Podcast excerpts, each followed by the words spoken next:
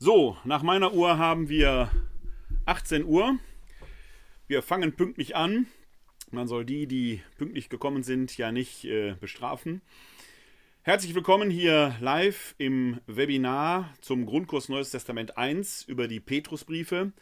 Es ist der letzte Abend in unserer vierteiligen Reihe. Ich begrüße Sie sehr herzlich, wenn Sie hier im Grundkurs selber sind, der Erzbischöflichen Bibel- und Liturgieschule in Köln. Mein Name ist Werner Kleine und ich begrüße Sie sehr herzlich, wenn Sie hier live bei YouTube den Livestream mitverfolgen. Vielleicht schauen Sie sich aber auch äh, hinterher die Aufzeichnung bei YouTube an oder hören sich die Audioaufzeichnung in meinem Podcast unter podcast.pr-werner-kleine.de an. Auch dann gilt Ihnen mein herzliches Willkommen. Wir schließen heute unsere vierteilige Reihe über die Petrusbriefe ab. Wie immer gibt es dazu ein Paper, das können Sie sich äh, aktuell herunterladen unter www.pastoralservice.de. Da ist direkt auf der Startseite der Link zum aktuellen Paper hier vom 4. Februar hinterlegt, beziehungsweise wenn Sie sich die Aufzeichnung später anschauen oder anhören, dann finden Sie den entsprechenden Link in den Show Notes unten drunter. Es ist eine gute Tradition, dass wir hier äh, am Anfang immer die Gelegenheit haben, auf den letzten Abend zurückzuschauen. Der ist vor einer Woche gewesen. Da haben wir ja ganz grob gesagt den zweiten Teil des ersten Petrusbriefes uns angeschaut. Und wenn Sie dazu noch Fragen haben, dann soll dazu jetzt Gelegenheit sein. Wenn Sie also Fragen zur letzten Folge von vor einer Woche hatten, dann können Sie sich hier gerne melden. Sie haben unten, wenn Sie hier live im Webinar sind, ja die Handhebefunktion, dann äh, können Sie sich damit entsprechend melden, dann könnte ich Ihnen das Wort erteilen. Gibt es Fragen zur letzten Folge?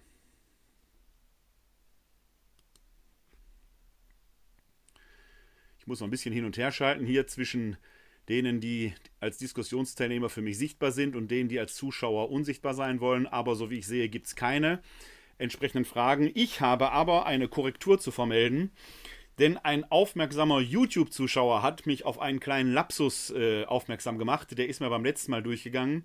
Ich habe in der letzten Folge zweimal von Galatien gesprochen.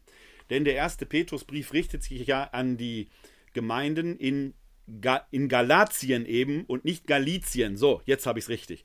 Also, ich habe zweimal von Galizien gesprochen und nicht von Galatien. Das ist insofern falsch, als dass äh, Galatien, Galizien äh, Landschaften sind, die sich entweder in Spanien oder in Polen befinden. In beiden Ländern gibt es Landstriche, die sich Galizien nennen. Ich meinte natürlich Galatien. Das ist der Landstrich, der sich im Norden der heutigen Türkei befindet. Ein Buchstabe falsch. Alles falsch? Nein, nicht ganz, denn Beide Landstriche oder alle drei Landstriche führen sich auf die Kelten zurück. Dort haben mal äh, keltische Vorfahren gewohnt und haben diesen Landstrichen den Namen gegeben. Trotzdem, Galizien wäre Spanien respektive Polen gewesen. Ich meinte natürlich Galatien, so wie Paulus seinen Brief auch an die Galater schreibt. Jetzt habe ich hier in der Korrektur selbst nochmal Verwirrung gestiftet. Also nochmal der deutliche Hinweis: Galizien war ein kleiner Fauxpas meinerseits. Galatien war gemeint. Vielen Dank für den sehr aufmerksamen Zuhörer, der mir diese freundliche Replik äh, zurückgeschickt hat. Zeigt ja doch, dass die Leute sehr aufmerksam zuhören. Vielen Dank dafür. Ich äh, muss am Anfang hier mal noch so ein bisschen die Teilnehmerliste äh, durchforsten, weil ich äh, die natürlich ans, an die Erzbischöfliche Bibel- und Liturgieschule zurückschicken muss. Deswegen bin ich manchmal noch so ein bisschen abgelenkt, wird sich aber gleich hoffentlich entsprechend einpendeln. Ja, Herzlich willkommen hier zur Folge 4 von vier Abenden. Wir haben uns ja die beiden Petrusbriefe vorgenommen und den ersten Petrusbrief haben wir ja bei den letzten beiden Abenden ausführlich behandelt. Am ersten Abend äh, ging es ja um eine allgemeine Einführung.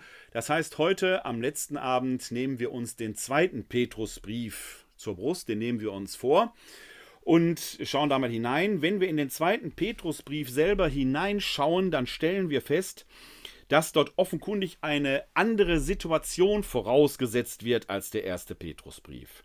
Die gesellschaftlichen und historischen Kontexte scheinen andere zu sein. Im ersten Petrusbrief, und ich betone nochmal, er richtet sich unter anderem an Gemeinden in Galatien, haben wir ja eine Situation vorgehabt, wo sich die Gemeinde in einer Bewährung, einer Prüfungssituation war. Die große Herausforderung war der gesellschaftliche Kontext, der ja ähnlich oder vergleichbar dem war oder ist, äh, wie wir ihn zum Beispiel in der Offenbarung des Johannes haben. Dann gibt es ja auch außerbiblische Hinweise. Ich erwähnte den Brief Plinius des Jüngeren, in dem wir Rückschlüsse darauf ziehen können, wie Christinnen und Christen, wie christliche Gemeinden sich damals ja gewissen Repressionen äh, der Umwelt äh, ausgesetzt sahen und dort immer wieder auch in der Standfestigkeit des Glaubens den eigenen Halt in der Gemeinde nachweisen mussten. Da scheint jetzt die Situation in 2 Petrus eine andere zu sein. Ganz grob gesagt scheint auch die Identitätsbildung der Gemeinde weiter fortgeschritten zu sein. Die Herausforderungen durch Prüfung der paganen Umwelt mögen nicht weg sein, aber sie sind nicht das bestimmende Element.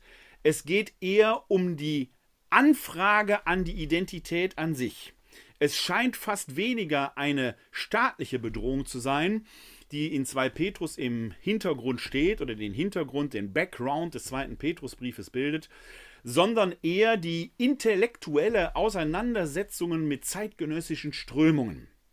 Unter anderem scheint eine der zentralen Fragen, die dort verhandelt worden sind, unter denen die Gemeinde sich angefragt sah, vielleicht auch gerade von solchen anderen sehr populären Strömungen, welche das sein könnten, schauen wir gleich mal, scheint die Frage nach der Wiederkunft Christi gewesen zu sein. Ein essentielles Element der frühchristlichen Gemeinden generell, ein Aspekt, den wir schon in den paulinischen Briefen immer wieder finden, nämlich diese sogenannte Parosie, die Naherwartung, die Parosia, wie es auf Griechisch heißt, die Hoffnung auf die bald sich doch hoffentlich einstellende Wiederkunft Christi, die er ja verheißen hat.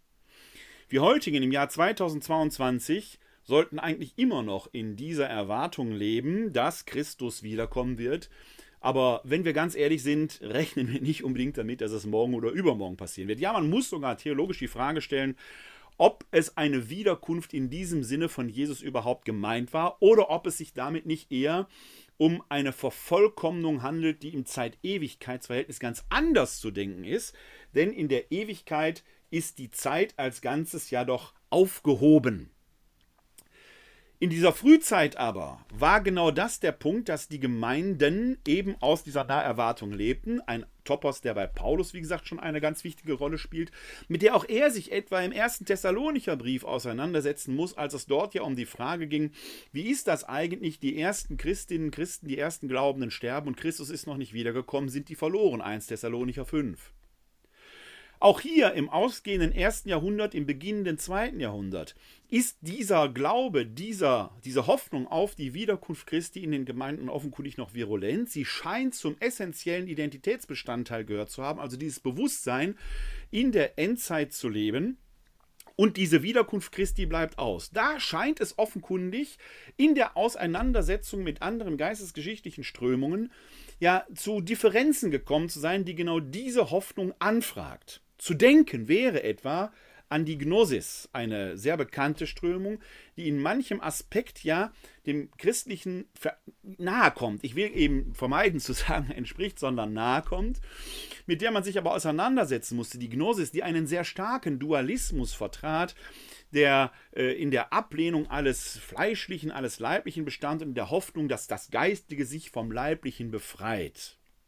Eine sehr populäre Strömung damals, mit der die Christinnen und Christen sich auseinandersetzen mussten, die ja gerade im leiblich-fleischlichen den Wohnsitz Gottes sahen. Ich habe gerade, gerade gestern in der neuesten Ausgabe der Jüdischen Allgemeinen einen interessanten Beitrag über die aktuelle Parascha vom, äh, ja, man muss jetzt sagen, die Sonne ist untergegangen, heutigen Schabbat äh, gelesen, wo es um den Mikdash geht, um den Mishkan geht, nämlich dieses Bundeszelt, wo Mose die ähm, Weisung erhält, mit den Materialien, die er zur Hand hat, das Bundeszelt zu bauen. Und Gott wird dann das, was mit dem, was da ist, das durch seine Herrlichkeit heiligen.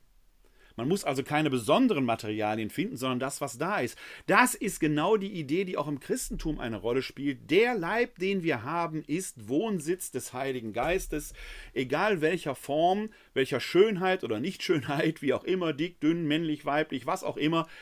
Gott heiligt das Leibliche, ja sogar das Fleischliche durch seine Einwohnung.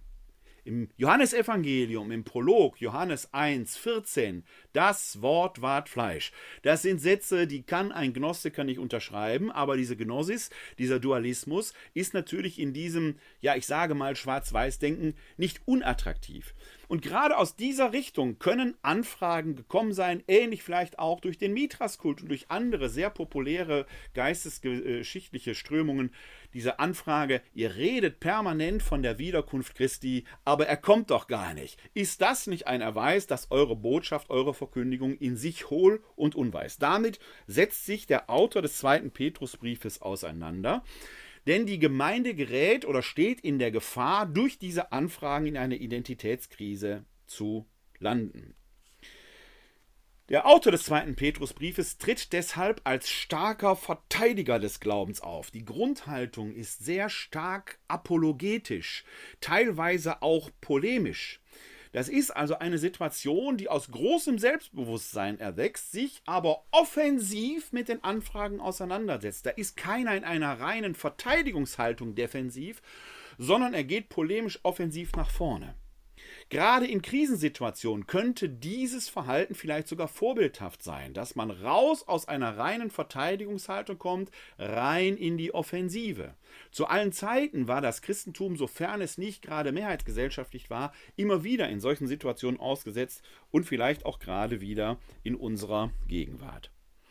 Im ersten Petrusbrief standen also vorwiegend soziale Herausforderungen im Vordergrund. Wie leben wir als Gemeinde in dieser paganen Umwelt, die den Glauben ablehnt, die vielleicht den Kaiserkult fördert? Hier sind es dann eher intellektuelle Auseinandersetzungen mit Anfragen und Irrlehren, die vielleicht sogar in die Gemeinde hineindringen, weil es da Menschen gab, die dann doch sich zum Beispiel mit gnostischen Aspekten auseinandersetzen. Insbesondere deuten im zweiten Petrusbrief auf diesen intellektuellen Aspekt und diese Auseinandersetzung mit hellenistisch-paganer Lebensphilosophie die Verwendung ganz spezieller Begriffe auseinander, die sich gerade in diesem Umfeld, in diesen philosophischen Kontexten finden, die uns hier im zweiten Petrusbrief aber begegnen, die offenkundig aufgenommen werden. Da ist zum Beispiel an die Adetäde zu denken, die Tugend, oder die Eusebeia, die Frömmigkeit, und natürlich taucht der Begriff Gnosis auf, der wortwörtlich ja eigentlich nur Erkenntnis heißt, aber eben auch Bezeichnung für diese geistesgeschichtliche Strömung verwendet wird. Oder man denke an die Philadelphia, die Bruderliebe, alles Aspekte, die wir auch in der hellenistischen Philosophie finden, die hier aufgenommen werden. Und das deutet darauf hin, dass hier doch eine sehr intellektuelle, apologetische Auseinandersetzung mit diesen Geistesströmungen stattfindet. Auffällig am zweiten Petrusbrief sind dann des Weiteren die großen Parallelen zum Judasbrief, der auch Teil des neutestamentlichen Kanon ist. Der zweite Judasbrief ist aber sehr kurz.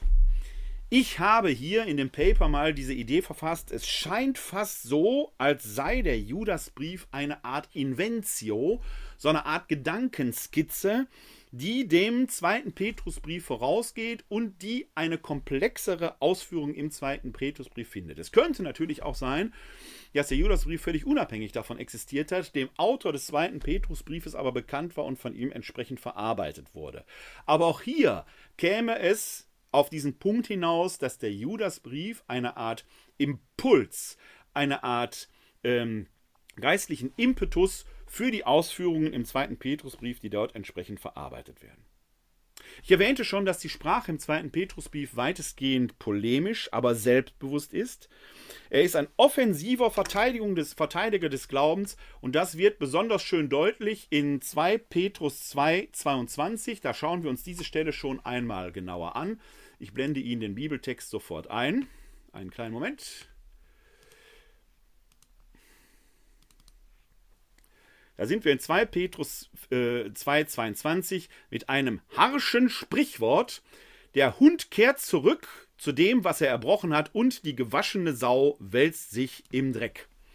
So redet der Autor des zweiten Petrusbriefes über die Irrlehrer, mit denen er sich auseinandersetzt, also nicht nur klare Kante, sondern sehr, sehr drastische Sprache, keine fromme geistliche, fromme geistliche Schwurbelei, ein Reden um den heißen Brei, sondern gerade heraus geht er dort in den intellektuellen Konflikt und man muss an solchen Punkten immer sagen, Wer die Nase auf diese Weise in den Wind hält, der wird sich nicht wundern dürfen, wenn der Wind ihm auch um die Nase weht, vielleicht sogar als Sturm. Die Reaktionen auf den zweiten Petrusbrief sind uns nicht erhalten, aber man wird davon ausgehen können, dass hier die Auseinandersetzung tatsächlich mit großer Intensivität geführt wurde. Die, die Apologie zielt also auf die öffentliche Präsenz des christlichen Glaubens, die so im ersten Petrusbrief noch nicht im Mittelpunkt stand. Da ging es ja eher sogar darum, sich mit den staatlichen Behörden entsprechend äh, ja, ich sag mal, äh, in Einklang zu bringen, sich da irgendwo ein, ein Agreement zu finden. Hier geht es deutlich auf eine selbstbewusste öffentliche Verteidigung des Glaubens hinaus. Im Vergleich zu 1 Petrus ist die Identitätsbildung also im zweiten Petrusbrief viel weiter fortgeschritten, auch wenn sie in eine Krise gerät durch diese intellektuellen Anfragen. 2 Petrus 3.1, das schauen wir auch mal an und das ist nicht ganz unwichtig, was die Autorenschaft an, äh, äh, betrifft. 2 Petrus 3.1 erweckt zwar den Eindruck einer Fortsetzung des ersten Petrusbriefes, aber da muss man vielleicht auch ein Fragezeichen hintermachen, denn in 2 Petrus 3.1 heißt es, das ist schon der zweite Brief, Geliebte, den ich euch schreibe. In beiden will ich euch klare Einsicht wachrufen und euch erinnern, und dann geht es weiter. Denkt an die Worte, die von den heiligen Propheten im Voraus gesprochen sind, und an das Gebot des Herrn und Retters, das eure Apostel überliefert haben. Dieser Hinweis hier, das ist schon der zweite Brief, Geliebte, den ich euch schreibe, wird von manchem Exegeten als Bezugnahme auf den uns im Neuen Testament, im neutestamentlichen Kanon erhaltenen ersten Petrusbrief genommen. Das mag sein, das ist nicht unbedingt zwingend von der Hand zu weisen. Es ist aber auch nicht zwingend gegeben, dass es hier eine Bezugnahme auf diesen ersten Petrusbrief ist. Genauso könnte es sein, dass der Autor des zweiten Petrusbriefes sich auch auf ein vorgängiges Schreiben bezieht, das uns nicht erhalten ist. Dass es solche nicht erhaltenen Schreiben berühmter neutestamentlicher Schriftsteller und Autoren gibt, sehen wir auch am Corpus Paulinum. Auch dort wird im zweiten Korintherbrief etwa auf einen sogenannten Tränenbrief Bezug genommen, der uns nicht erhalten ist. Auch im ersten Korintherbrief nimmt Paulus Bezug auf ein Schreiben, das wir nicht haben. Warum die nicht erhalten sind, ob die im Duktus für die Gemeinde vielleicht nicht so ergiebig waren oder löblich waren oder für den Paulus, ob die Thematik vielleicht gar nicht so prickelnd war, ob es eher Briefe sind ja oft Gelegenheitsschreiben, warum auch immer. Es gibt im Neuen Testament eben Hinweise auf Schreiben berühmter neutestamentlicher Autoren, die nicht erhalten sind. Allein deswegen könnte es natürlich sein, dass dieser Hinweis hier in 2 Petrus 3.1 so gesehen ins Leere geht und sich nicht auf den ersten Petrusbrief bezieht, sondern auf ein Schreiben, das aus der Feder des Autors des zweiten Petrusbriefes stammt, das nicht erhalten ist. Eins wird man in jedem Fall feststellen können, allein aufgrund der sprachlichen Unterschiede zwischen 1 und 2 Petrus. Die Autorenschaft ist nicht identisch. Der Autor des zweiten Petrusbriefes ist eine andere Person als der des ersten Petrusbriefes. Da liegen eben auch ein paar Jährchen nochmal zwischen. Wie gesagt, die Adresse, der Adressatenkreis, der deckt sich etwa. Auch das ist ein Gemeinschaftsschreiben, das sich nicht primär an eine einzelne Gemeinde richtet, aber da liegen schon ein paar Jahre dazwischen, wie sich eben auch die Gemeindesituation als Ganzes gewandelt und weiterentwickelt hat. Inhaltlich gliedert sich, und dann gehen wir gleich etwas näher in die Textexegese hinein, Inhaltlich habe ich ja einen Gliederungsvorschlag auf dem Paper gemacht. Wir haben den Gruß und den Briefeingang in Kapitel 1, den Vers 1 folgende. Dann gibt es eine Art Eingangsmahnung zu Wachstum und Standfestigkeit im Glauben. Ich habe das mal auch die Innenperspektive genannt. Also die Verse 3 bis 21 des ersten Kapitels schauen eher in die Gemeinde und auf den Zustand der Gemeinde hinein. Und dann wechselt sich mit dem zweiten Kapitel die Perspektive, wenn es nämlich Warnung vor, äh, wenn nämlich vor den Gefahren und Irrlehren gewarnt wird. Im Kapitel 2 die Verse 1 bis 22. Da schaut man, nachdem man in den Zustand der Gemeinde hineingeschickt hat, schaut man auf das, was von außen auf die Gemeinde zukommt, äh, drauf. Im Kapitel 3, die Verse 1 bis 13, gibt es dann etwas Bemerkenswertes. Da wird nämlich über die Wiederkunft Christi reflektiert. Das ist offenkundig genau der Punkt, in dem die Gemeinden angefragt waren. Ihr redet die ganze Zeit von dieser Wiederkunft Christi, die ist für euch relevant. Da richtet ihr euer ganzes Verhalten drauf aus. Und wir wissen ja gerade aus den Paulusbriefen, wie sehr diese Wiederkunft Christi als Motivation galt, das eigene Leben zu gestalten.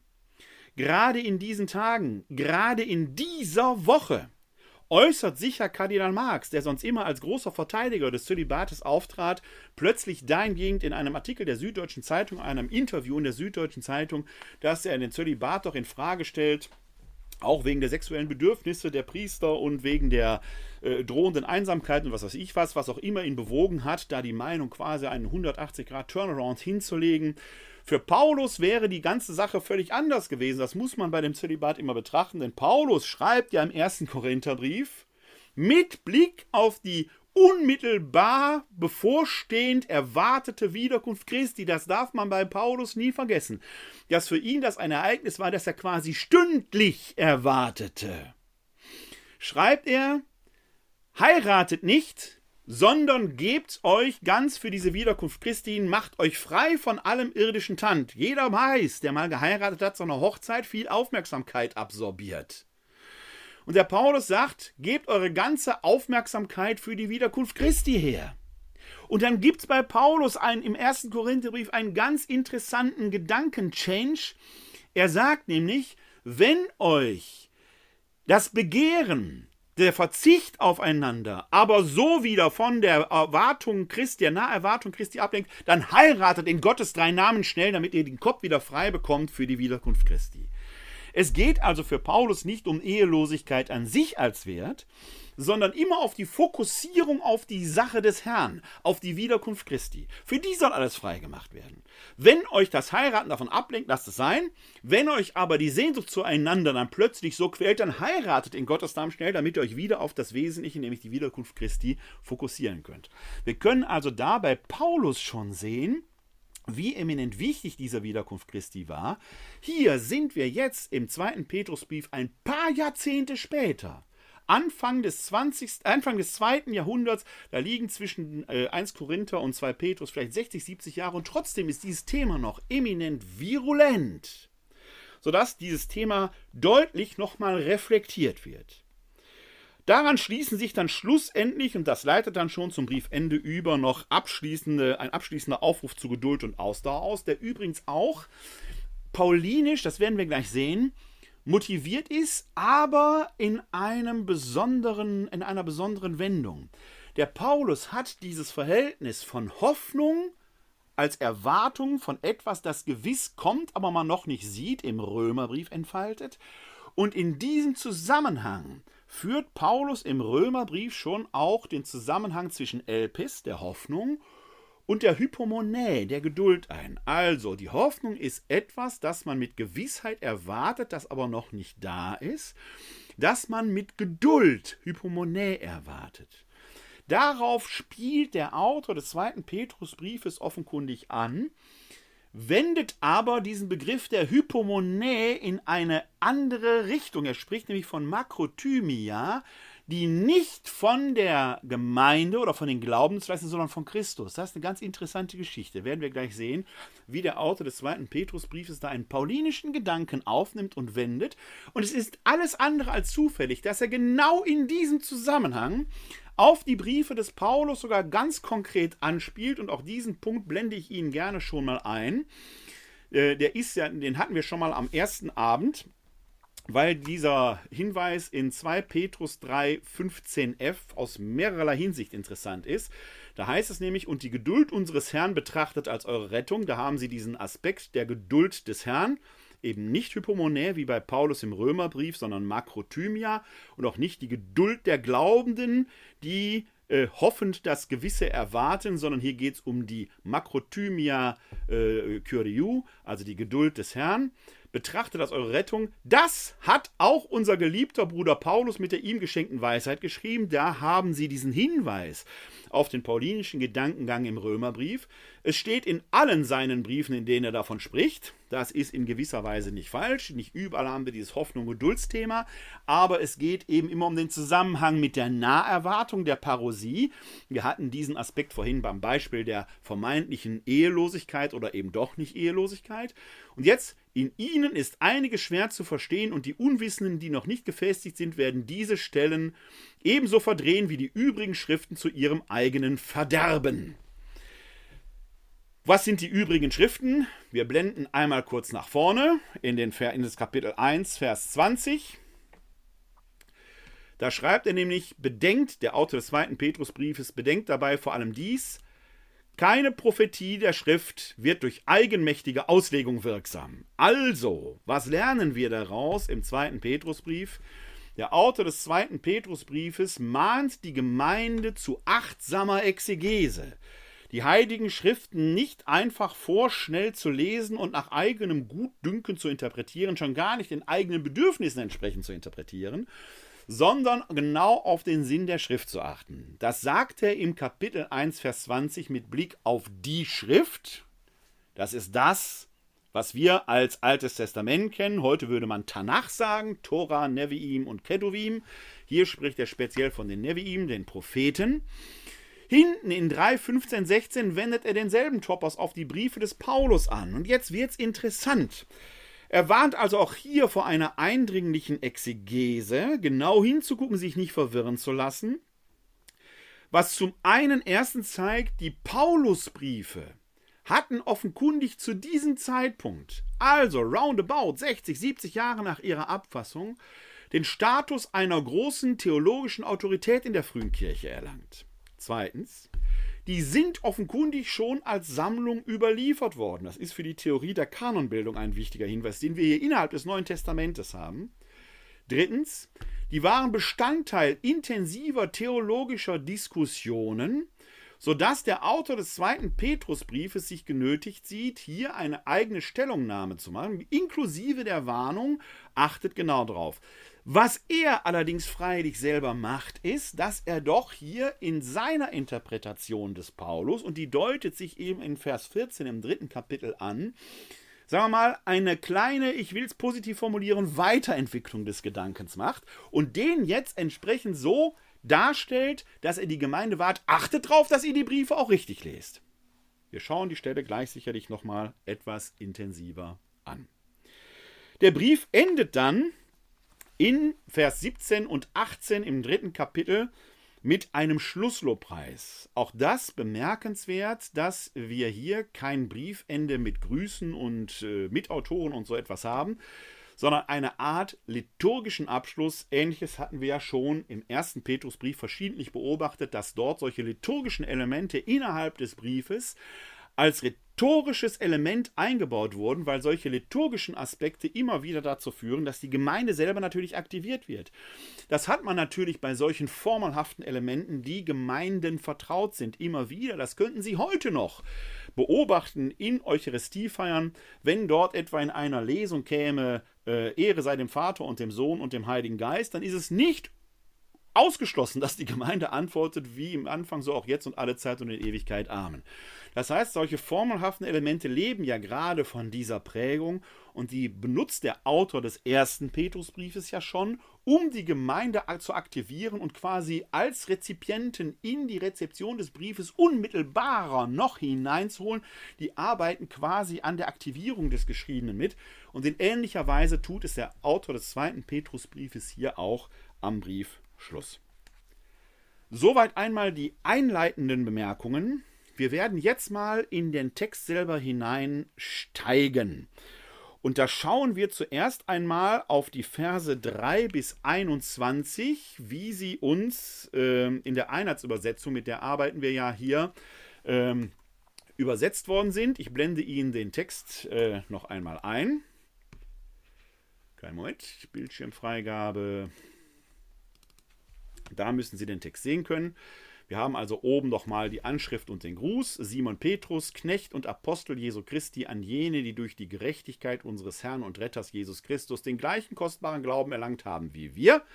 Gnade sei mit euch und Friede in Fülle durch die Erkenntnis Gottes und Jesu unseres Herrn. Da ist der Brief Eingang. Aber jetzt schauen wir mal auf diese Verse von Vers 3 bis 21. Da heißt es, alles, was für unser Leben und unsere Frömmigkeit gut ist, hat seine göttliche Macht uns geschenkt. Sie hat uns den erkennen lassen, der uns durch seine Herrlichkeit und Kraft berufen hat. Durch sie sind uns die kostbaren und überaus großen Verheißungen geschenkt, damit ihr durch diese Anteil an der göttlichen Natur erhaltet und dem Verderben entflieht, das durch die Begierde in der Welt herrscht. Darum setzt allen Eifer daran, mit eurem Glauben die Tugend zu verbinden und mit der Tugend die Erkenntnis, mit der Erkenntnis die Selbstbeherrschung, mit der Selbstbeherrschung die Ausdauer, mit der Ausdauer die Frömmigkeit, mit der Frömmigkeit die Brüderlichkeit und mit der Brüderlichkeit die Liebe. Wenn dies nämlich bei euch vorhanden ist und wächst, dann nimmt es euch die Trägheit und Unfruchtbarkeit für die Erkenntnis unseres Herrn Jesus Christus. Wem dies nämlich fehlt, der ist blind und kurzsichtig. Er hat vergessen, dass er gereinigt worden ist von seinen früheren Sünden. Deshalb, Brüder und Schwestern, bemüht euch noch mehr darum, dass eure Berufung und Erwählung Bestand hat. Wenn ihr das tut, werdet ihr niemals scheitern. So wird euch in reichem Maß gewährt, in das ewige Reich unseres Herrn und Retters Jesus Christus einzutreten. Darum will ich euch immer daran erinnern, auch wenn ihr es schon wisst und in der Wahrheit gefestigt seid, die jetzt gegenwärtig ist. Ich halte es nämlich für richtig, euch daran zu erinnern, solange ich noch in diesem Zelt lebe und euch dadurch wach zu halten. Denn ich weiß, dass mein Zelt bald abgebrochen wird, wie mir auch unser Herr Jesus Christus offenbart hat. Ich will aber dafür sorgen, dass ihr euch nach meinem Tod jederzeit daran erinnern könnt. Denn wir sind nicht klug ausgedachten Geschichten gefolgt, als wir euch die machtvolle Ankunft unseres Herrn Jesus Christus kundtaten, sondern wir waren Augenzeugen seiner Macht und Größe. Denn er hat von Gott dem Vater Ehre und Herrlichkeit empfangen, als seine Stimme von erhabener Herrlichkeit an ihn erging. Das ist mein geliebter Sohn, an dem ich Wohlgefallen gefunden habe. Diese Stimme, die vom Himmel kam, haben wir gehört, als wir mit ihm auf dem heiligen Berg waren. Dadurch ist das Wort der Propheten für uns noch sichtbarer geworden, und ihr tut gut daran, es zu beachten, wie ein Licht, das an einem finsteren Ort erscheint, bis der Tag anbricht und der Morgenstern aufgeht in eurem Herzen. Bedenkt dabei vor allem dies, keine Prophetie der Schrift wird durch eigenmächtige Auslegung wirksam, denn niemals wurde eine Prophetie durch den Willen eines Menschen hervorgebracht, sondern vom Heiligen Geist getrieben, haben Menschen im Auftrag Gottes geredet. Ich habe diesen Absatz, diesen relativ langen Absatz, jetzt mal als Ganzes vorgetragen, weil er eben einen Blick auf die Innenperspektive der Gemeinde richtet, auf den Glaubenszustand, sie wird nochmal gestärkt. Dabei ist dieser Absatz in sich zweigeteilt.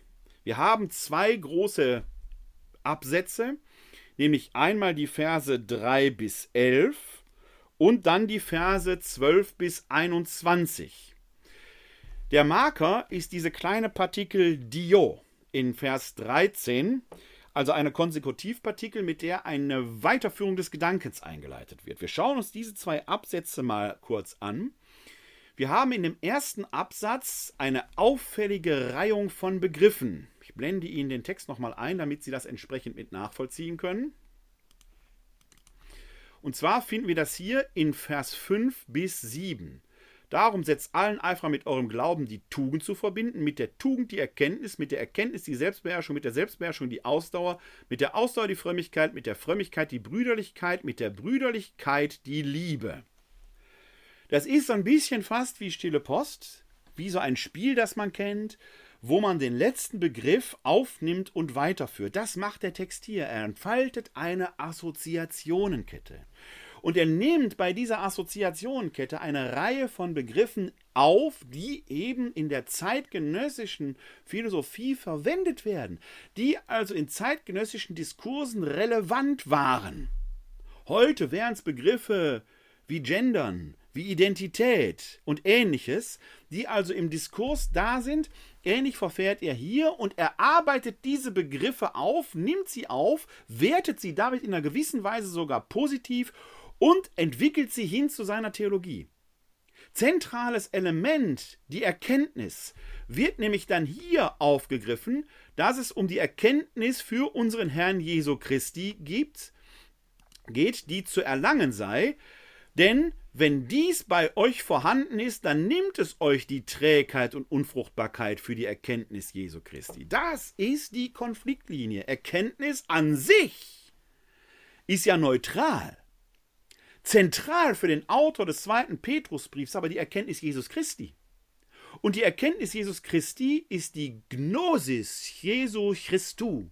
Da taucht dieser Begriff der Gnosis auf, der hier in seiner Wertigkeit auf Jesus Christus hin orientiert wird. Das ist eine Kampfansage, die können wir uns heute gar nicht mehr so klar machen. Aber für die zeitgenössischen Philosophen, die der Gnosis folgten, ist hier quasi ein Impetus letzten Endes begründet. Er sagt dann auch folglich, wem dies nämlich fehlt, der ist blind und kurzsichtig. Das ist doch etwas für jemanden, der nach Erkenntnis strebt, ein Schlag ins Gesicht. Er hat vergessen, dass er gereinigt worden ist von seinen früheren Sünden. Da ist der Aspekt, dass diese Gnosis als zeitgenössische philosophische Strömung offenkundig in die Gemeinde hinein wirkt und damit vielleicht von der Erkenntnis Jesu Christi sogar ab wegführt. Das ist das, womit der Autor sich hier auseinandersetzt und auseinandersetzen muss, wogegen er sich wendet und worauf er seine Thematik eben setzt, dass, wie er es dann auch sagt, eure Berufung und Erwählung Bestand habt. Mit Vers 12, mit diesem kleinen Partikel Dio, wird dann ein weiterer Gedankenschritt angefügt, der daraus folgt. Das heißt, er hat in diesem ersten Absatz der Innenperspektive nochmal sehr deutlich die Gnosis als Begriff wertgeschätzt, wenn sie auf Jesus Christus hin orientiert ist.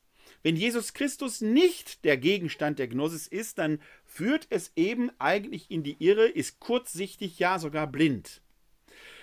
Um die Leute, um die Menschen wieder zurückzuführen, schreibt er jetzt quasi diesen Brief und das sagt er dann ja in Vers 12 auch ausdrücklich. Ich blende Ihnen den Text kurz wieder ein, damit Sie den mitverfolgen können.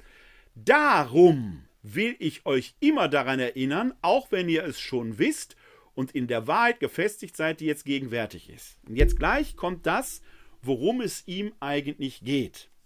Da taucht eben die Wiederkunft Christi auf, vorweg aber ist ein anderer Aspekt interessant, denn für den Autor des zweiten Petrusbriefes scheint die Zeit zu drängen, weil er offenkundig mit seinem irdischen Ableben rechnet.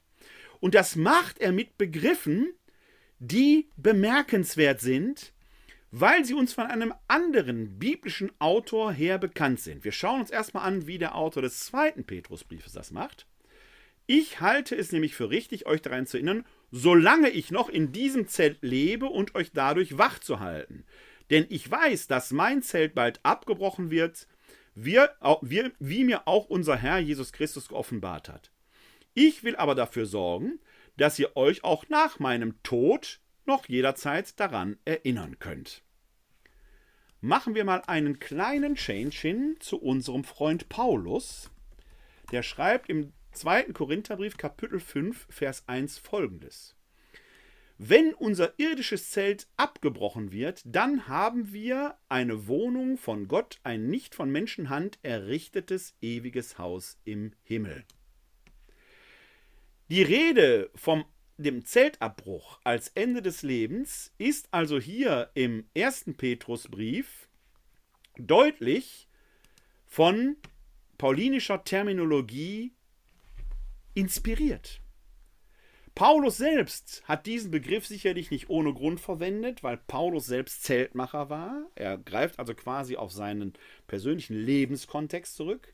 Der Autor des zweiten Petrusbriefes bedient sich hier einer dezidiert paulinischen Terminologie, die aus dem zweiten Korintherbrief in einer eindrücklichen Szene äh, entstanden ist, die übrigens eschatologisch geprägt ist, weil 2 Korinther 5, 1 diese Ankündigung der eigenen Sterblichkeit und dieses Überkleidetwerdens mit einem himmlischen, nicht von Menschenhand gemachtem Haus, das dann ewigen Bestand hat, in die Gerichtsansage in Vers 10 müldet, wir alle nämlich werden vor dem Richterstuhl Christi offenbar werden und werden den Lohn empfangen für das Gute und das Böse, das wir im irdischen Leben getan haben.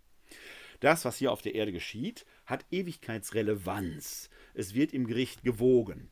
Und wenn wir davon ausgehen, und das scheint ja einiges jetzt schon darauf hinzudeuten, dass die Paulusbriefe für die Gemeinden, die hier adressiert sind, eine große inspirative Quelle waren, dann darf man davon ausgehen, dass hier nicht nur der Zeltabbruch im Fokus steht, sondern dass der Autor des zweiten Petrusbriefes da durchaus auch diese Gerichtsszene, 2 ähm, Korinther Kapitel 5, Vers 10, mitdenkt. Das eine ist nicht ohne das andere zu haben.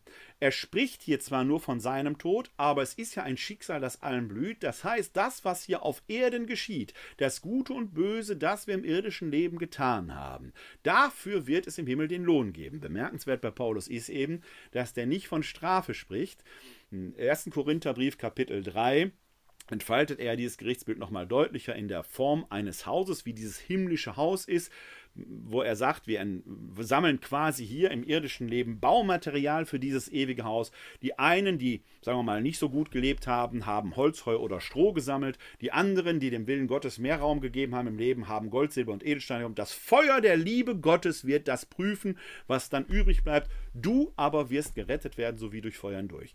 Die Frage ist nur, wohnt man dann im, eine Ewigkeit lang im Reich Gottes in einem Haus aus Silber, Gold und Edelstein oder wohnt man in dem, was nach, dem, nach der Feuerprobe von Holz, Heu oder Stroh übrig bleibt. Diese Aspekte sind der Gemeinde, die von 2 Petrus adressiert sind, ja bekannt. Und er spielt hier, indem er diese Begrifflichkeit, die aus, dem ersten, die aus den äh, Korintherbriefen ja bekannt sind, deutlich an und adressiert die. Das heißt, das, was geglaubt wird, muss sich im Leben auch auswirken. Der Schatz des Glaubens ist das, was zur Erkenntnis Jesu Christi führt. Das ist das Ziel, um das letzten Endes alles geht. Deswegen sagt er in Vers 16, wir sind nicht klug ausgedachten Geschichten gefolgt, als wir euch die machtvolle Ankunft unseres Herrn Jesus Christus kundtaten, sondern wir waren Augenzeugen seiner Macht und Größe. Da ist der thematische Impetus indem sich die Gemeinde, an die dieser Brief geschrieben ist, ursprünglich angefragt sieht, von außen, durch diejenigen, die das in Frage stellen. Ihr sagt hier die ganze Zeit, der kommt wieder, der ist doch noch gar nicht da, kann doch alles gar nicht wahr sein. Aber jetzt zieht der Autor des zweiten Petrusbriefes ein scharfes Schwert. Er bringt nämlich den Begriff des Epoptei, des Augenzeugen ein. Es geht hier weniger, wie sonst fast immer, gerade nicht um das Zeugnis der Auferstehung.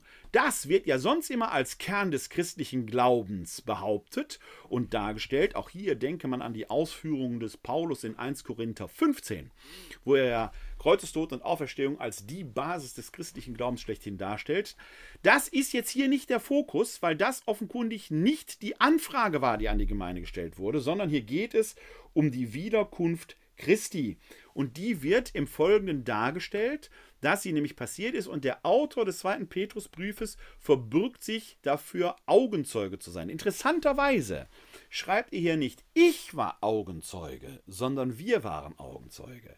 Rein zeitlich ist der Abstand zwischen der Abfassung des zweiten Petrusbriefes und dem, was jetzt geschildert wird, zu groß, als dass er faktisch Augenzeuge sein kann. Aber er nimmt für sich in Anspruch, auf das Zeugnis von Augenzeugen zurückzugreifen. Das wiederum ist biografisch nicht unmöglich, dass der Autor des zweiten Petrusbriefes selbst noch Kontakt mit Augenzeugen hatte und so authentisch das Zeugnis der Augenzeugen weitertragen kann. Fun Fact am Rande: Die Evangelien, die ein paar Jahrzehnte vorher entstehen, entstehen ja genau an diesem Punkt, wo Augenzeugen noch da sind aber aus biografischen Gründen bald nicht mehr da sein werden. Und in diesem Moment äh, schreibt man die Evangelien auf, um das authentische Zeugnis der Augenzeugen für zukünftige Generationen eben authentisch aufbewahren zu können. Darauf scheint hier der Autor des zweiten Petrusbriefes auch anzuspielen. Und dann schildert er eben das, was dort auf dem Tabor geschah, Denn er hat von Gott, dem Vater, Ehre und Herrlichkeit empfangen, als eine Stimme von erhabener Herrlichkeit an ihn ging. Das ist mein geliebter Sohn, an dem ich wohlgefallen habe. Diese Stimme, die vom Himmel kam, haben wir gehört, als wir mit ihm auf dem heiligen Berg waren. So, und da kommen eigentlich nur Jakobus, Johannes und Petrus in Frage, die nach dem Zeugnis der Evangelien eben mit auf dem Tabor war. Es ist auch wichtig, hier eine wichtige Unterscheidung zu treffen, weil diese Stimme, die sagt, das ist mein geliebter Sohn, an dem ich Gefallen gefunden habe, ja auch bei der Taufe Jesu eine wichtige Rolle spielt, also ein anderes, aber sehr öffentliches Ereignis. Hier geht es um diese Verklärung Jesu. Warum ist die im Unterschied zur Taufe hier so wichtig?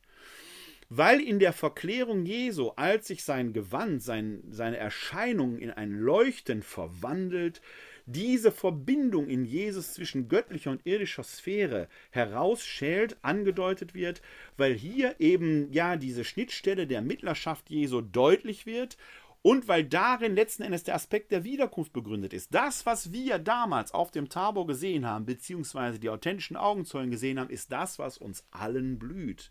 Es ist also wahr, dass wir darauf hoffen, dass sich diese Wiederkunft ereignet. Sie ist keine Einbildung, sondern durch dieses durch Augenzeugen verbürgte historische Ereignis wahrscheinlicher geworden, glaubhafter geworden, für uns Glaubende sogar Gewissheit geworden. Er beruft sich also auf eine Erzählung, die eben nicht nur eine hübsche Geschichte war, wie er sagt, sondern die tatsächlich entsprechend passiert ist. Damit hat er die Innenperspektive ausgeleuchtet und geht dann im nächsten Absatz im Kapitel 2 auf die Außenperspektive ein. Die schauen wir uns jetzt an. Wir sind also im Kapitel 2 und wie immer schauen wir uns auch hier zuerst den Text genauer an. So, Sie müssten ihn jetzt mit mir sehen können. Nach wie vor nutze ich ja hier dieses Tool bibleserver.com, wo Sie die verschiedenen Übersetzungsvarianten theoretisch auch nebeneinander stellen könnten. Wir arbeiten hier mit der im römisch-katholischen Bereich in der Liturgie verbindlichen Einheitsübersetzung von 2016. Wir sind im Kapitel 2 des zweiten Petrusbriefes.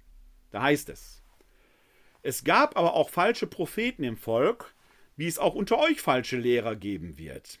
Sie werden Verderben bringende Irrlehren einschleusen und den Herrn, der sie freigekauft hat, verleugnen. Doch dadurch bringen sie über sich selbst rasches Verderben, und ihre Ausschweifungen werden sich viele anschließen, und ihretwegen wird der Weg der Wahrheit in Verruf kommen. In ihrer Habgier werden sie euch mit erdichteten Worten erkau zu erkaufen versuchen, aber das Gericht über sie bereitet sich schon seit langem vor, und das Verderben, das ihnen droht, schläft nicht. Gott hat auch die Engel, die gesündigt haben, nicht verschont, sondern sie mit Ketten in der Finsternis der Unterwelt verwahrt und sie als Gefangene dem Gericht übergeben. Er hat auch die Welt am Anfang nicht verschont, sondern mit sieben anderen Noach, den Künder der Gerechtigkeit, bewahrt, als er die Flut über die Welt der Gottlosen brachte. Auch die Städte Sodom und Gomorra hat er eingeäschert und zum Untergang verurteilt, als ein Beispiel für die Gottlosen in späteren Zeiten. Den gerechten Lot aber, der unter dem ausschweifenden Lebenswandel der Frevler litt, hat er gerettet. Denn dieser Gerechte, der mitten unter ihnen wohnte, musste Tag für Tag ihr gesetzwidriges Tun sehen und hören, und das quälte diesen Gerechten.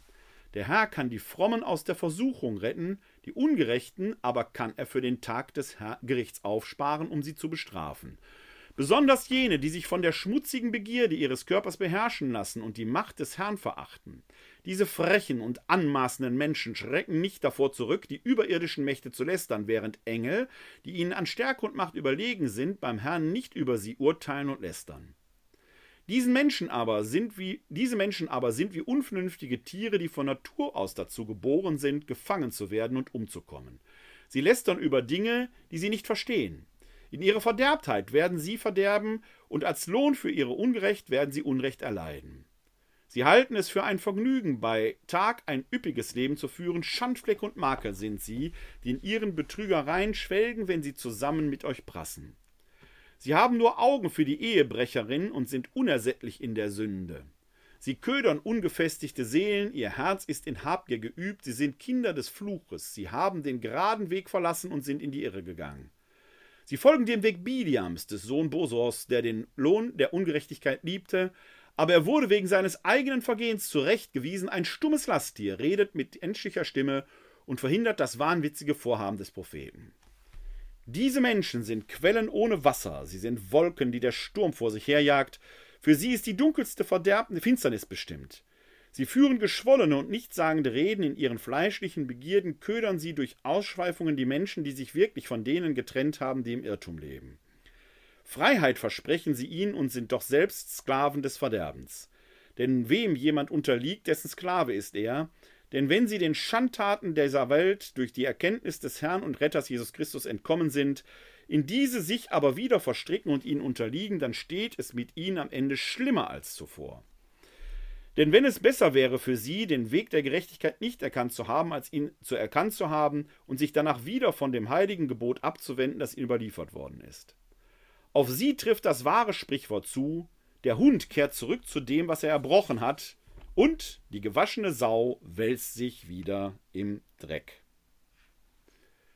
Ein langer, langer Absatz, mit dem der Autor sich gegen die Gegner der Gemeinde stellt, aber auch gegen die, die in der Gemeinde ihr Lehren verbreiten. Heute würde man sagen Fake News. Die da ihr Unwesen treiben, weil sie möglicherweise von außen, ja, entsprechend beeinflusst sind und das jetzt in die Gemeinde selbst hineintragen würden. Mit 2.1 wechselt die Perspektive schon sehr deutlich. Statt des Zeugnisses der Epoptei, der Augenzeugen, sind es jetzt hier die Pseudoprophetei, also die Pseudopropheten, die ihr lehren, die da ihr Unwesen treiben. Dem Zeugnis der Augenzeugen, das Authentische, steht die Verführung vom Pseudopropheten, die vermeintliche Wahrheiten, die sie aber eben nicht aus Augenzeugenschaft belegen können, verkünden. Der Perspektivwechsel könnte nicht konträrer und diametraler sein. Entsprechend ändert sich auch der Tonfall, der ja im zweiten Kapitel verschiedentlich sehr massiv ist, polemisch wird. Wir hatten die Schlussverse im Eingang unserer heutigen Folge schon mal etwas genauer betrachtet. Aber auch zwischendurch, wo entsprechende äh, Aspekte gerichtlicher Art eine Rolle spielen. Äh, der Autor, das zeigt nochmal, mit welcher Werf er sich in der Schrift nicht nur auskennt, sondern sie in Anwendung bringt, bedient sich hier verschiedener alttestamentlicher Narrative und Erzählungen. Er geht einmal auf die Sintfluterzählung ein. Noach und die sieben, die gerettet werden, während alle anderen, die nicht geglaubt haben, umkommen. Oder er erinnert an die Biliam-Geschichte, Numeri Kapitel 22. Diese bemerkenswerte Geschichte, wie der Seher Biliam, der nicht zum Volk Israel gehört, seinen eigenen Wegen folgen will, aber von seinem Lasttier, einer Eselin, Numeri 22 betont, dass es ein weiblicher Esel, einer Eselin war, daran gehindert wird. Eine wunderbare Geschichte, die er hier aktiviert.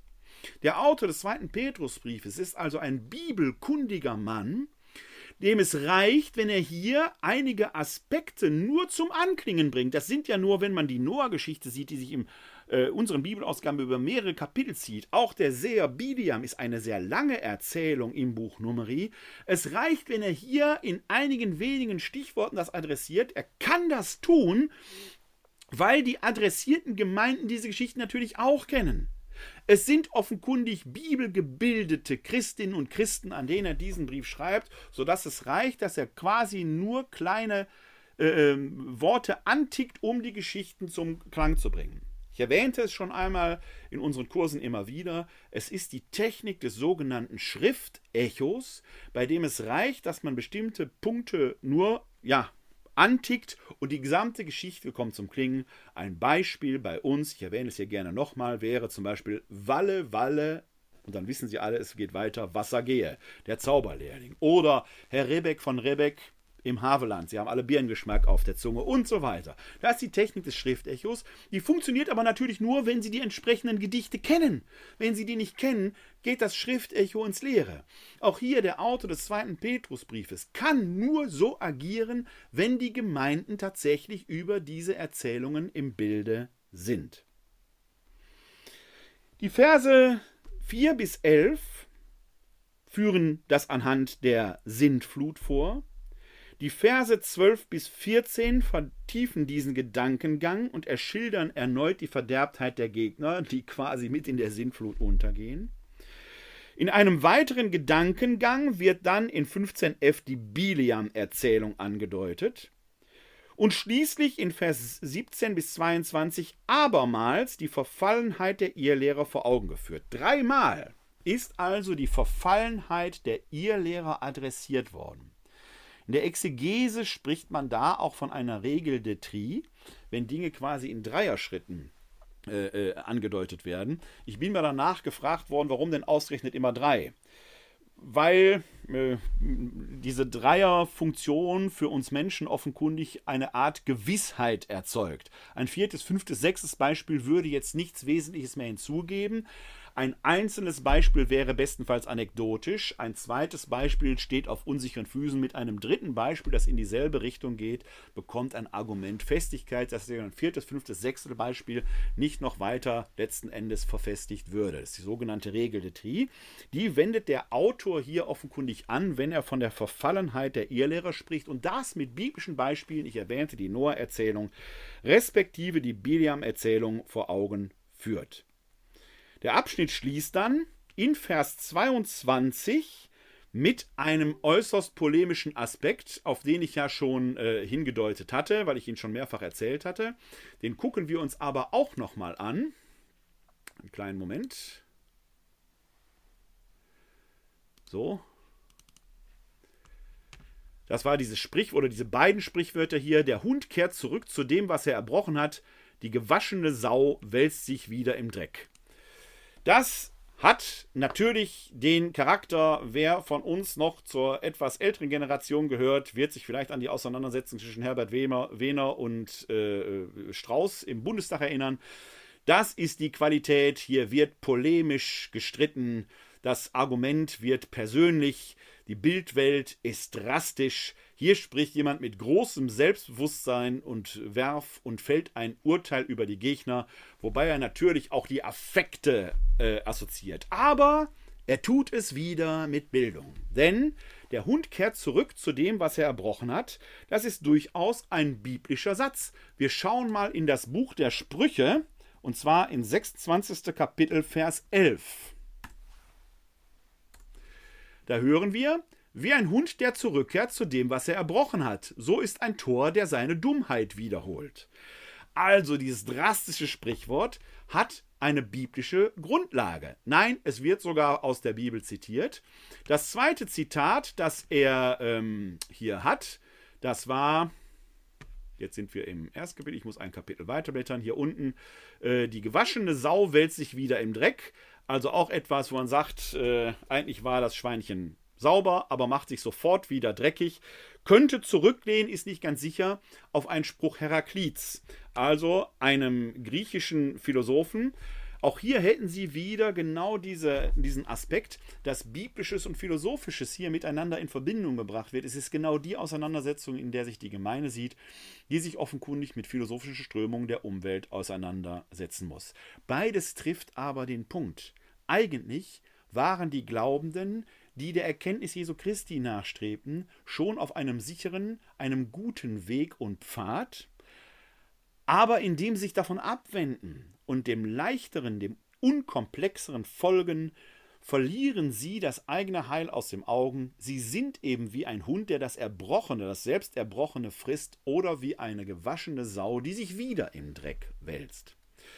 Im Hebräerbrief, auch einen äh, katholischen Brief, der in dieses Corpus Catholicum hineingehört, findet man einen ähnlichen Gedanken, auch in sehr drastischer Weise ausformuliert, sehr motivierend, wenn man eine glaubensschwache Gemeinde ist, wo der Autor des Hebräerbriefes schreibt, ich paraphrasiere das, ich zitiere nicht wörtlich, so wie Christus nur einmal gestorben und auferstanden ist, so kannst du nur einmal durch die Taufe die Freiheit von den Sünden erlangen. Sündigst du danach wieder, bist du auf ewig verloren, weil Christus kein zweites Mal für dich gestorben ist.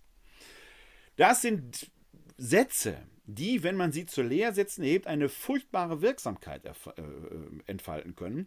Man wird sie aber in ihrer Polemik verstehen können, wenn man sich in die konkrete Kontextualität der Gemeinden hineinbegibt, die dort entsprechend motiviert werden sollen. In der Drastik, wie der Autor des zweiten Petrusbriefes hier am Schluss des zweiten Kapitels die, Kapitels die Sprichwörter einwendet, kann man sich vorstellen, dass in der Gemeinde selber die einen sofort sagen, genauso ist und sich bestärkt fühlen und andere in enormen Widerspruch kommen, sich aber jetzt ihrerseits rechtfertigen müssen. Und in der genau derselben Drastik arbeitet eben auch der Autor des Hebräerbriefes. Ich sage es immer, es ist wie bei einer Fußballmannschaft, die zur Pause 3 zu 0 zurückliegt. Da wird der Trainer in der Kabine nicht sagen, es war schon vieles dabei. Der Ton wird eher drastisch sein. Das zentrale Element, um das gestritten wird und gestritten wurde damals, war, und wir haben es im ersten Kapitel ja schon gesehen, die Wiederkunft Christi die war angefragt. Und es wurde schon deutlich, dass der Autor des zweiten Petrusbriefes hier für sich in Anspruch nimmt, mit der Qualität von Augenzeugen oder eines Augenzeugen entsprechend zu reden und zu sprechen. Und da schauen wir jetzt mal hinein, denn er greift dieses Thema äh, erneut auf, er geht auf dieses Thema ein und führt diesen Satz und führt diesen Ansatz jetzt im dritten Kapitel weiter. Wir sind in den Versen 1 bis 13 des dritten Kapitels. Ich blende Ihnen den Text wieder ein.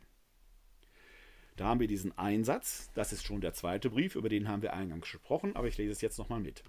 Das ist schon der zweite Brief, Geliebte, den ich euch schreibe. In beiden will ich euch klare Einsicht wachrufen und euch daran erinnern, denkt an die Worte, die von den heiligen Propheten im Voraus gesprochen worden sind, und an das Gebot des Herrn und Retters, das eure Apostel euch überliefert haben. Dies sollt ihr vor allem wissen, in den letzten Tagen werden Spötter kommen, die ihren Spott treiben, ihren eigenen Begierden nachgehen und sagen, wo bleibt seine verheißene Ankunft? Denn seit die Väter entschlafen sind, bleibt alles wie von Anfang der Schöpfung an.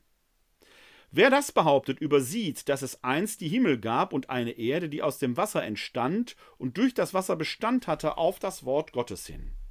Durch dieses wurde die damalige Welt vom Wasser überflutet und ging zugrunde.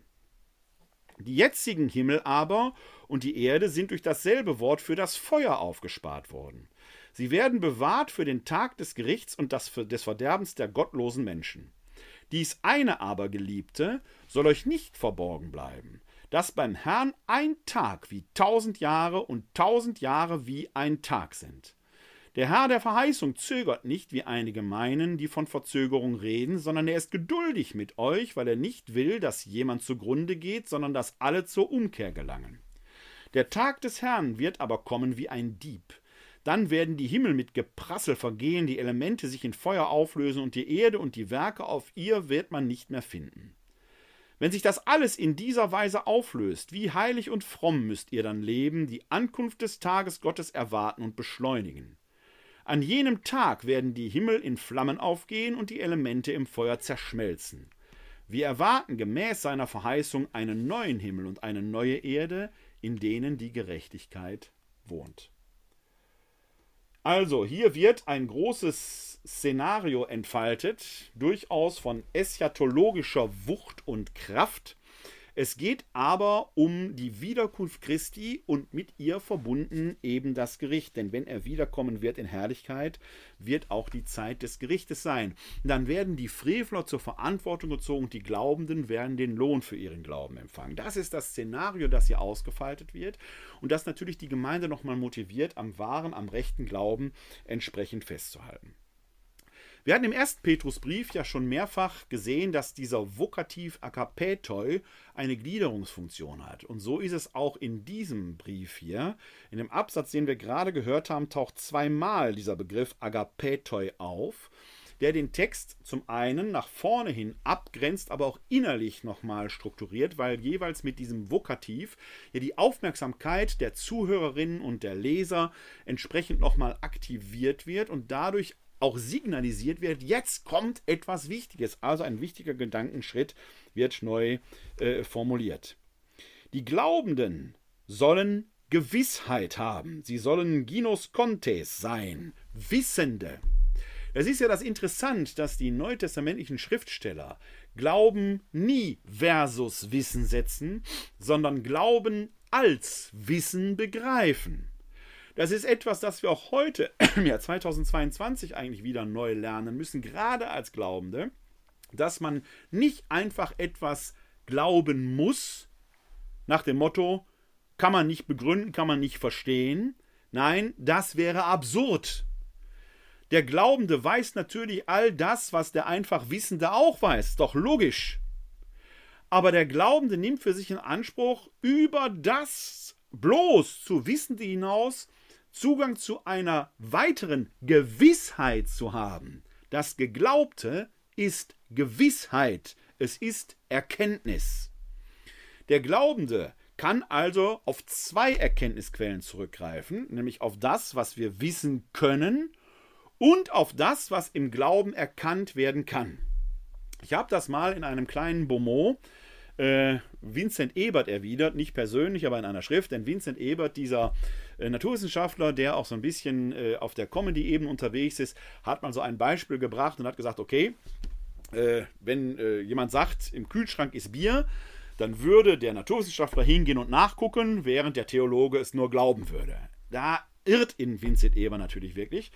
Wenn der Kühlschrank steht und da würde behauptet, da ist Bier drin, dann geht auch der Theologe natürlich hin und guckt nach. Ist ja einfach. Aber was ist, was ist, wenn der Kühlschrank nicht im selben Raum steht, sondern sagen wir mal, ich befinde mich ja hier in meinem Arbeitszimmer in Wuppertal, der Kühlschrank stünde in, sagen wir mal, New York.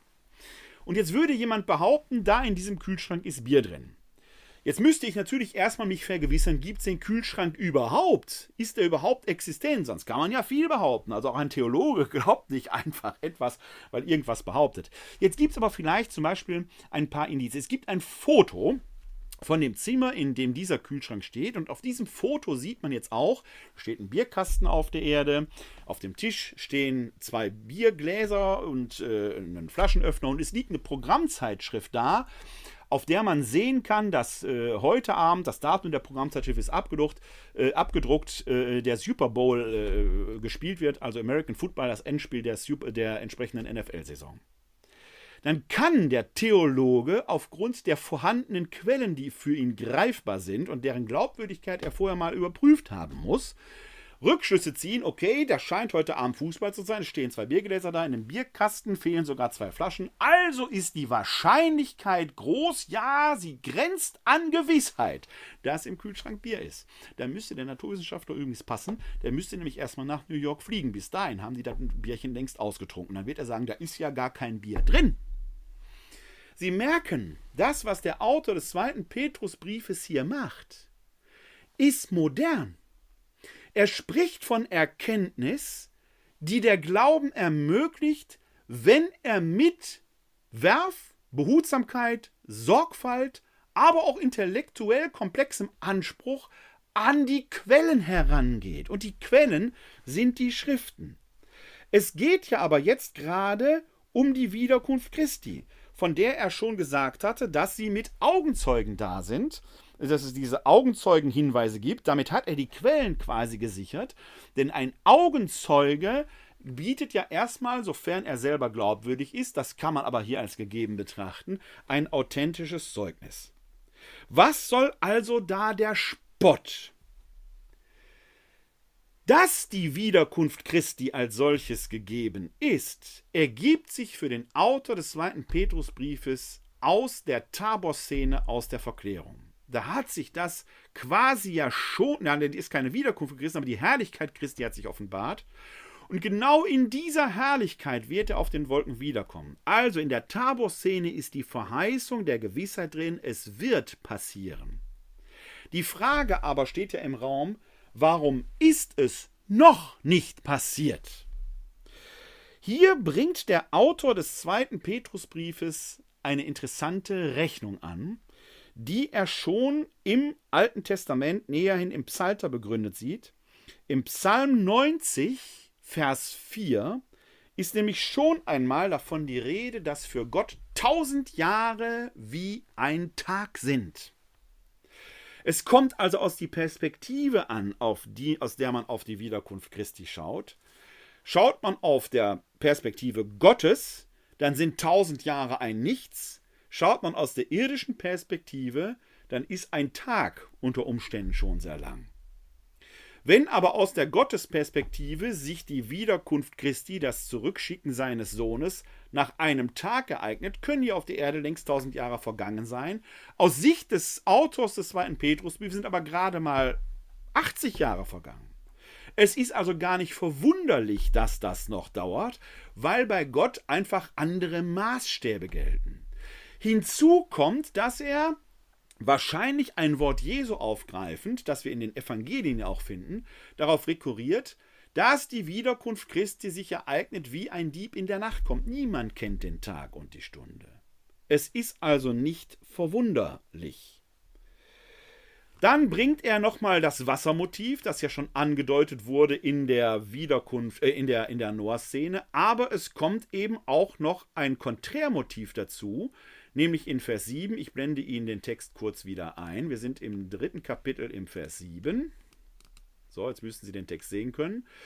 Da heißt es, also ich bringe mal mit dem Wassermotiv nochmal ein, denn seit die Väter entschlafen sind, bleibt alles wie von Anfang der Schöpfung an. Das könnte fast Kölsch sein, äh, blieb wie es ist. Ne?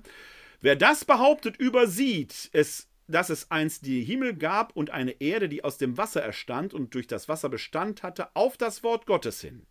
Gott erschafft durch sein Wort. Und nichts bleibt, wie es ist. Gott schafft immer neu. Die Schöpfung ereignet sich jetzt. Tradition ist etwas, was sich weiterentwickelt, so wie sich die Schöpfung Gottes stets auf sein Wort hin weiterentwickelt. Durch dieses, nämlich äh, das, äh, auch durch das Wort Gottes und das Wasser, durch dieses wurde die damalige Welt vom Wasser überflutet und ging zugrunde.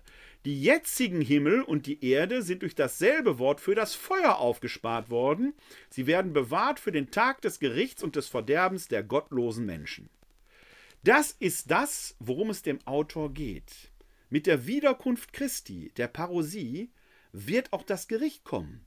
Denn es ist der jüngste Tag, an dem sich das jüngste Gericht ereignen wird. Es wird der Zeitpunkt sein, wo Christus die Glaubenden auf der rechten und die Verlorenen auf der linken Seite sammeln wird. Es entscheidet sich also in der Jetztzeit, was für die Ewigkeit relevant ist. Wie du Glaubender, wie du Glaubende, dich hier und jetzt zu diesen Gerüchten, die da verbreitet wird, verhältst, ist alles andere als egal. Schauen wir, wie der Text weiter argumentiert. Er wendet nochmal den Blick gezielt auf die Gemeinde, indem er den Vokativ bringt. Dies eine aber, Geliebte, soll euch nicht verborgen bleiben, dass beim Herrn ein Tag wie tausend Jahre und ein tausend Jahre wie ein Tag sind. Da waren wir gerade drauf. Der Herr der Verheißung zögert nicht, wie einige meinen, die von Verzögerung reden, sondern er ist geduldig mit euch, weil er nicht will, dass jemand zugrunde geht, sondern dass alle zur Umkehr gelangen. Da ist die Motivation, warum die Wiederkunft Christi auf sich warten wird. Kurz, die Zeit ist noch nicht reif. Warum ist die Zeit noch nicht reif? Weil noch nicht alle zur Umkehr gelangt sind. Das heißt, der Herr hat Geduld mit den Irrlehrern.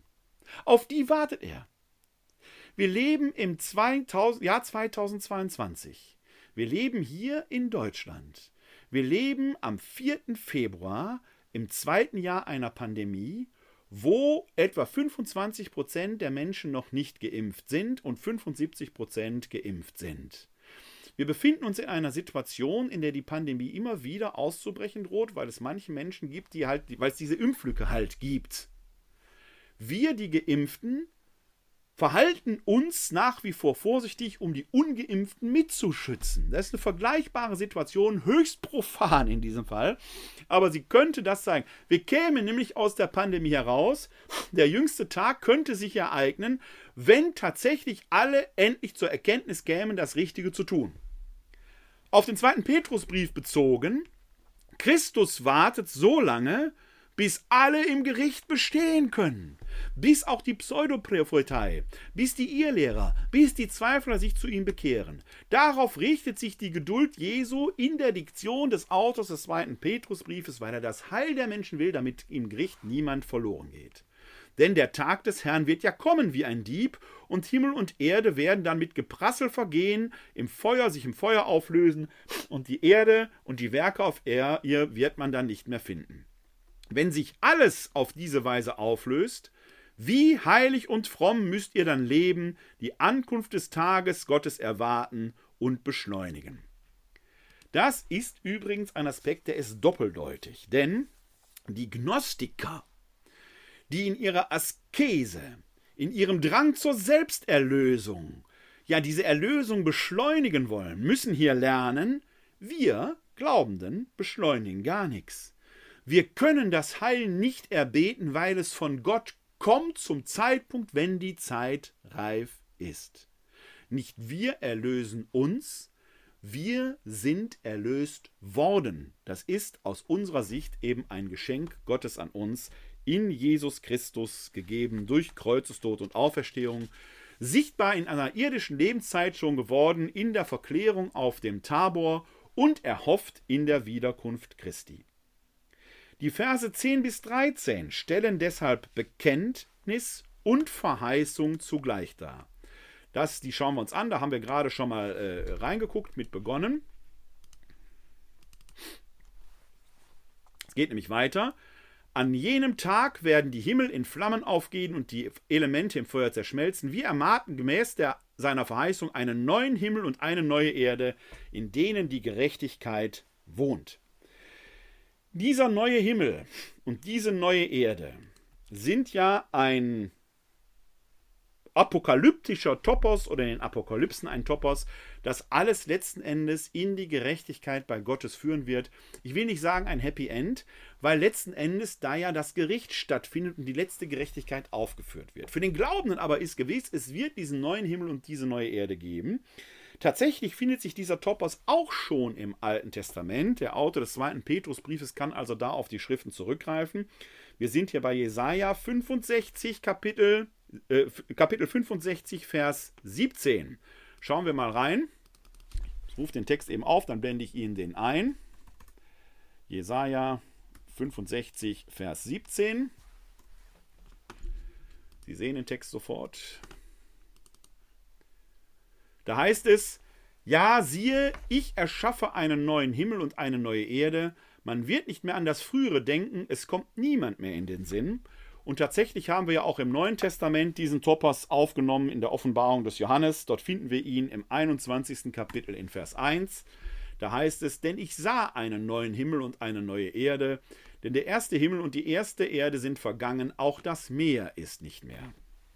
Also, der Autor des zweiten Petrusbriefes greift einen Topos auf, der damals auf das Alte Testament, den Propheten Jesaja zurückgehen, dieses neue Sein beschreibt. Das ist das, auf das alles zuläuft.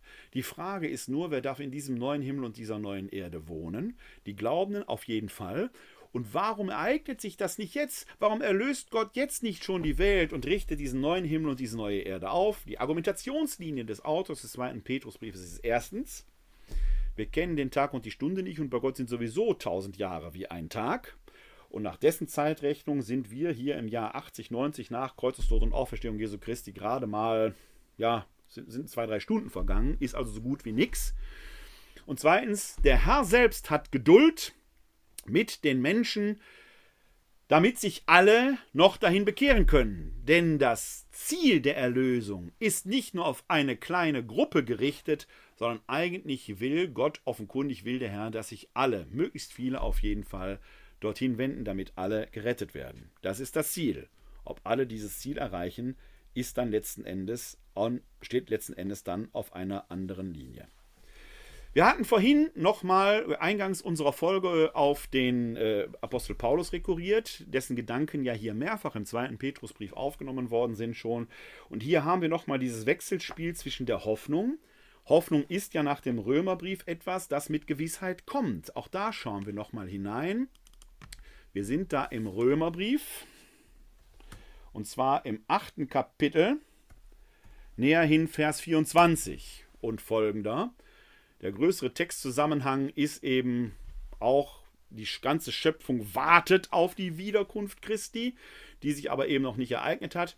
Und dann finden wir hier mittendrin in diesem Absatz, also thematisch sind die verwandt, auch wenn der Ausführung natürlich anders, im historischen Kontext auch anders. Da finden wir aber dann im achten Kapitel, Vers 24 folgende, im Römerbrief folgenden Gedankengang. Denn auf Hoffnung hin sind wir gerettet, Hoffnung aber, die man schon erfüllt sieht, ist keine Hoffnung, denn wie kann man auf etwas hoffen, das man sieht? Hoffen wir aber auf das, was wir nicht sehen, dann harren wir aus in Geduld. Da haben sie dieses Wechselspiel zwischen Hoffnung und Geduld. Bei Paulus ist es das Begriff Paar Elpis Hypomonae. Und dieses, diesen Ansatz, diesen Zusammenhang zwischen Hoffnung, die sich auf etwas richtet, was mit Gewissheit kommt, aber noch nicht da ist. Also diese Hoffnung ist gerade nicht illusionär unser Begriff von Hoffnung, unsere Verwendung des Begriffs Hoffnung ist manchmal etwas diffuser. Wenn wir sagen, ich hoffe das, dann könnte es auch sein, dass es nicht eintritt. Für Paulus ist klar, wenn ich sage, ich hoffe das, das wird mit Sicherheit kommen, ist aber jetzt noch nicht da. Deshalb muss ich bis zum Eintreten des Erhofften Geduld bewahren. Das ist der Gedankengang des Paulus. Diesen Gedankengang des Paulus greift der Autor des zweiten Petrusbriefes auf und wendet ihn jetzt aber. Die Hoffnung auf das mit Gewissheit kommende ist bleibend da. Es tritt aber eben noch nicht ein, weil Christus Langmut hat. Makrothymia ist Geduld und Langmut.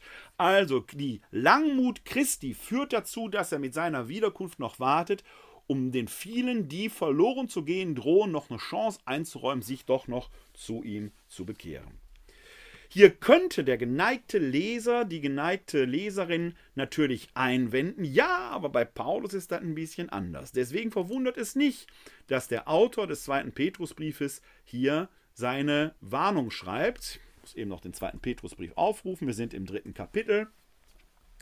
Diese Warnung schreibt eben, äh, die Paulusbriefe doch mit der, äh, mit der entsprechenden Vorsicht zu interpretieren. Er nimmt also für sich in Anspruch, den richtigen Weg erkannt zu haben. Gleichwohl könnte man mit ihm, was das Verhältnis von Geduld und Auferstehung angeht, hier durchaus in den Ring steigen und sagen, der Paulus spricht aber in eine andere Richtung.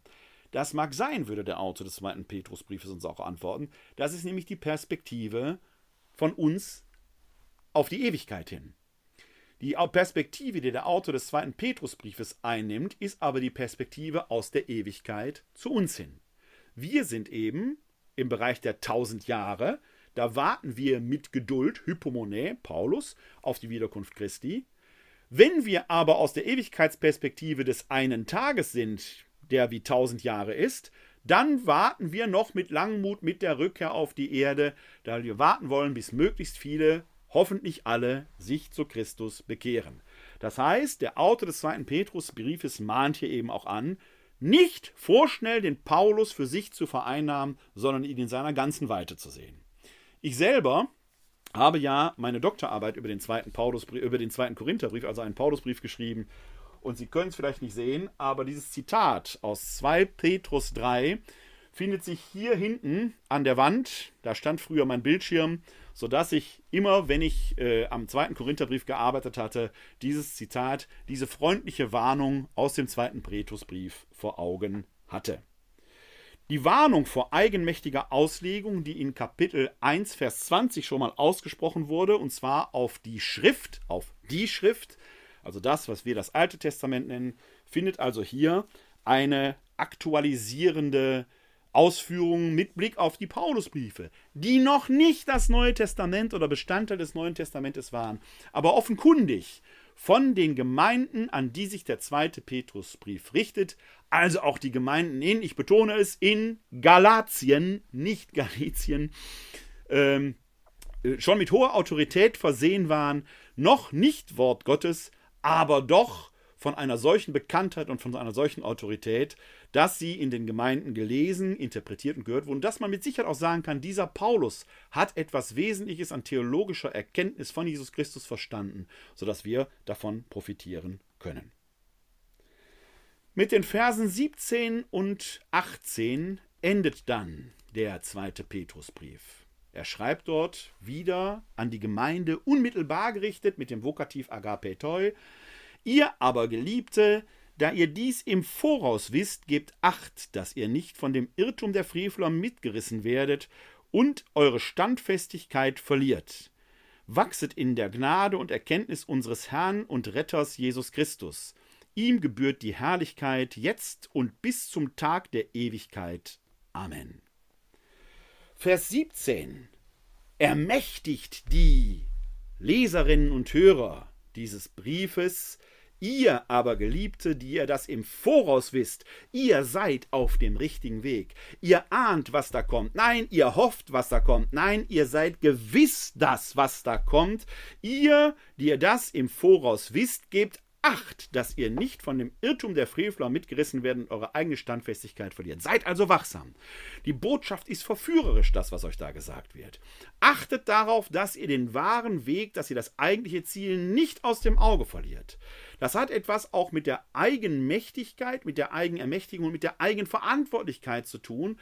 Das, was war, ist nicht aus dem Blick zu verlieren, weil das andere verführerisch und einfach klingt. Auch das könnte in den Zeiten wie diesen, in den pandemischen, nicht aktueller sein, wenn man den thematischen Fokus da verschiebt. Und dann gibt es eben diesen Briefschluss, der kein Gruß ist. Deswegen kann man die Frage stellen, ist das überhaupt ein Brief oder ist es nicht eher eine Predigt? Könnte eher eine Predigt sein, weil sie eben auch so schließt. Wachset in der Gnade und Erkenntnis unseres Herrn und Retters Jesus Christus. Ihm gebührt die Herrlichkeit, jetzt und bis zum Tag der Ewigkeit. Amen. Ich garantiere Ihnen, wenn Sie diesen Schlusssatz in einer Eucharistiefeier vortragen und Sie machen vor dem Arm eine kleine Pause, wird auch heute noch die gottesdienstfeiernde Gemeinde das Amen selbst sprechen und so Teil der Verkündigung einer Lesung werden, in der die Verse 17 und 18 des dritten Kapitels des zweiten Petrusbriefes Inhalt wären. Das ist das, was der Autor ja macht. Es ist ein liturgischer Abschluss, in dem die Gemeinde Amen sagend einstimmt und damit auch den Vorsatz der Vers 17 bestätigt. Ja, wir geben Acht. Wir wollen uns nicht vom Irrtum der Frevler mitreisen lassen. Wir bleiben standhaft. Das könnte in Zeiten wie diesen, wo auch die Kirche zu Recht angefragt wird, nicht wertvoller sein. Gerade in den Zeiten der Anfrage ist es wichtig, sich auf das Wesentliche zu besinnen, zurückzukehren zu dem, wozu wir berufen sind, abzusagen an alles Dunkle, Täter zur Rechenschaft zu ziehen, denn es sind die Frevler, die den Namen der Kirche in den Dreck ziehen. Oder um es mit den Worten des zweiten Petrusbriefes zu sagen, die, die so schändlich handeln, seien sie weihevoll oder ungeweiht, sind wie Hunde, die zum Erbrochenen zurückkehren, und wie gewaschene Säue, die sich wieder im Dreck wälzen. Mehr kann auch ich dem nicht hinzufügen. Vielleicht haben Sie zu dem, was heute Abend im Mittelpunkt stand, Fragen, aber vielleicht auch zu dem, was uns in den letzten drei Abenden beschäftigt hat, wenn wir jetzt in der erzbischöflichen Bibel- und Liturgieschule live und in Anwesenheit säßen, gäbe es ja noch die Zeit für das Kolloquium für Fragen zu den letzten drei Abenden möchte ich auf jeden Fall auch noch äh, Raum einräumen. Vielleicht haben Sie aber auch eine Frage zu dem vierten Abend hier um den zweiten Petrusbrief. Dann würde ich Sie bitten, dass Sie die Handhebefunktion benutzen. Ich muss mal ein bisschen zwischen den Zuschauenden, den Diskussionsteilnehmern herschalten, aber wenn Sie möchten, können Sie da gerne das Wort anmelden. Das scheint nicht der Fall zu sein. Dann darf ich Ihnen sagen, dass es eine Ehre für mich war, mit Ihnen hier die Kurse in der Erzbischöflichen Bibel- und Liturgieschule durchzuführen. Ich habe mal durchgezählt, es war mein 15. Also ein kleines Jubiläum. Seit 15 Jahren bin ich hier für die Erzbischöfliche Bibel- und Liturgieschule tätig. Wir werden sehen, wie es weitergeht. Ich hoffe jedenfalls, dass Sie gut in, die, in das nächste Jahr kommen. Bleiben oder werden Sie gesund? Helfen Sie anderen, gesund zu bleiben oder zu werden? Ich hoffe jedenfalls, auf ein baldiges Wiedersehen, ob noch hier auf der Erde oder schon im Reich Gottes, wer weiß schon. Tausend Jahre sind wie ein Tag und wir kennen den Zeit und die Stunde nicht. In diesem Sinne auf jeden Fall mit dem alten Gruß aus dem Ruhrgebiet Ihnen allen ein herzliches Glück auf.